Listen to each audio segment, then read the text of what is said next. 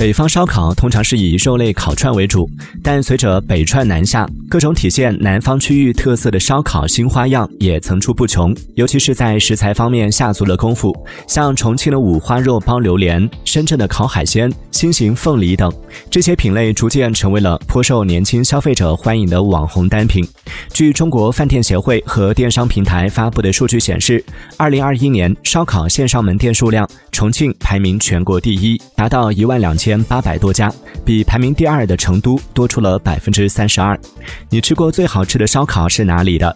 吃烧烤的时候，你最喜欢吃的是什么？欢迎在评论区留言分享。